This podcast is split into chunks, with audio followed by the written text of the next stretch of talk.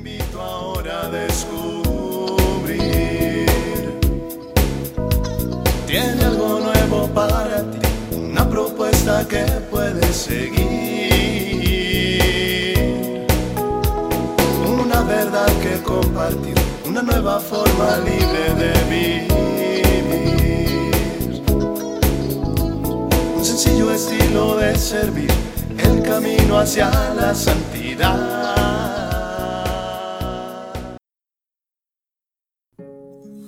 Hola, qué gusto encontrarte en otra cápsula de paz y bien y que juntos podamos encontrar un momento de reflexión, de paz y de presencia de Cristo en nuestra vida.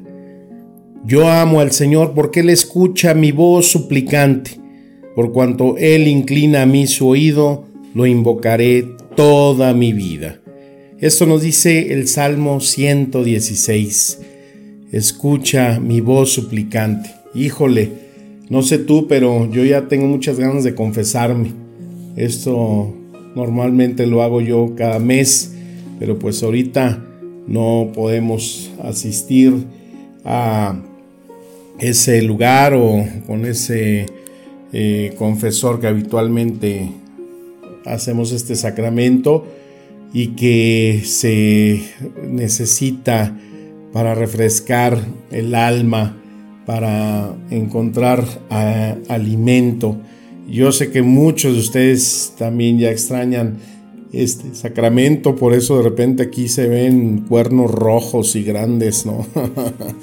Pero bueno, pues es algo que también nos ha pedido el Papa para eh, saber que eh, ante esta necesidad el confesarnos con Dios, el no dejar que el pecado nos aparte de su presencia, sino que en ese encuentro con Él, en esa reconciliación, pues pronto podamos eh, recibir esa absolución, ese regalo que nos da a través de ese sacramento. Y yo le estaba diciendo a Jesús, oye Jesús, yo quisiera eh, prepararme bien para nuestro próximo encuentro a través de este sacramento, pero quisiera sentir ese ardorcito en mi corazón, en mi alma, el sentir vibrar, así como cuando escuchamos algún verso, cuando leemos la Biblia, cuando hay algo que nos sintoniza nuestra alma con la de Él. Y en esas estaba cuando llega Fray Carlos y me dice, oye, quiero que veas esto, quiero que, que veas este video. Y lo empezamos a ver y, decía esto. Si pido más de lo que puedo dar, si grito cuando yo debo callar, si huyo cuando tú me necesitas más. Venía muy sensible Fray Carlos porque acaba de ver este video de este cantante Camilo Sesto y que en esta canción de Perdóname, eh, en un concierto se la canta a su mamá, pero pues resulta que eh, se le empieza a cortar la voz, empieza a llorar y en dos o tres veces intenta retomar el, el concierto, la canción, y no puede, no puede, no puede, y eso se vuelve verdaderamente en algo dramático en algo que te está haciendo eh, pues emocionarte, ¿no? vibrar tu corazón. Y ya después que estuvimos platicando y lo volví a ver y a escuchar yo alguna de las estrofas de la canción, híjole, yo le dije, ay Dios mío, nada más que sentimiento de este hombre, ¿no? Hacia lo que le cantaba su madre. Mm, qué sentimientos le moverían, no sé, pero pues yo también empecé a pedirle perdón a Dios y una de las estrofas dice, perdóname si pido más de lo que puedo dar. Híjole, cuántas veces nosotros nuestra oración no es sino un solo estarle pidiendo a Dios, estarlo viendo simplemente como un proveedor, estarlo viendo simplemente como el que si digo que es mi padre, me tiene que cubrir todas mis necesidades y ya que las cubre, no quiero saber nada de él. Y, ese pedir, pues eh, a veces yo digo que somos como los borregos, ¿no? Que estamos nada más en esa oración de eh, provéeme, dame, cúrame, sáname. Y estamos así como los borregos en puro me.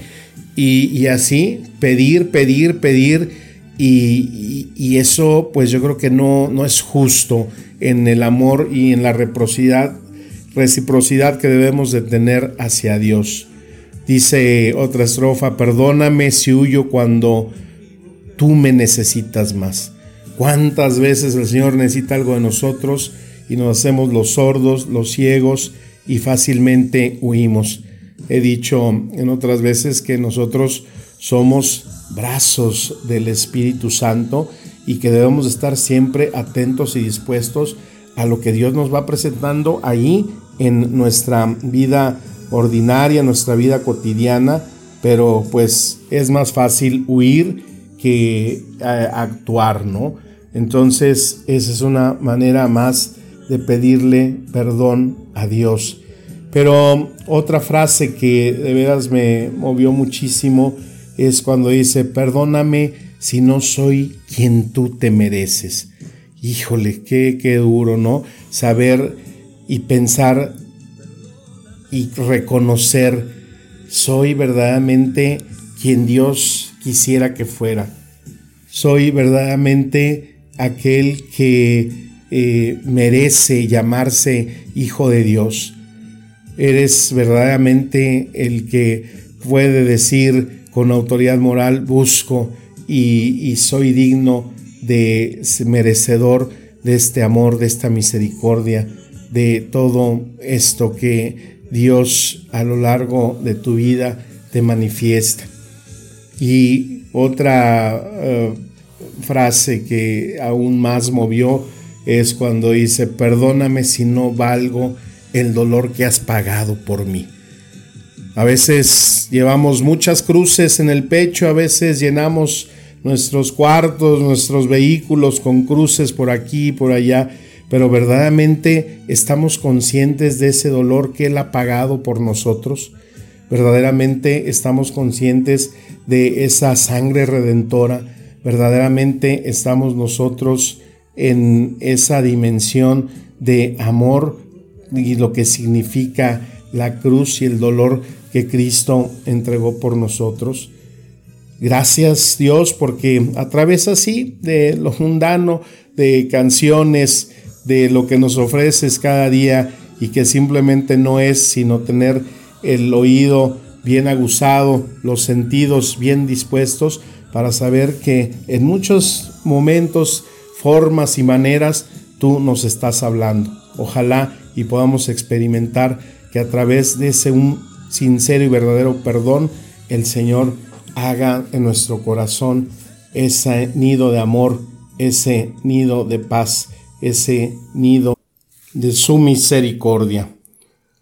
Te mando un fuerte abrazo, mi deseo de paz y bien y la bendición de nuestro Señor.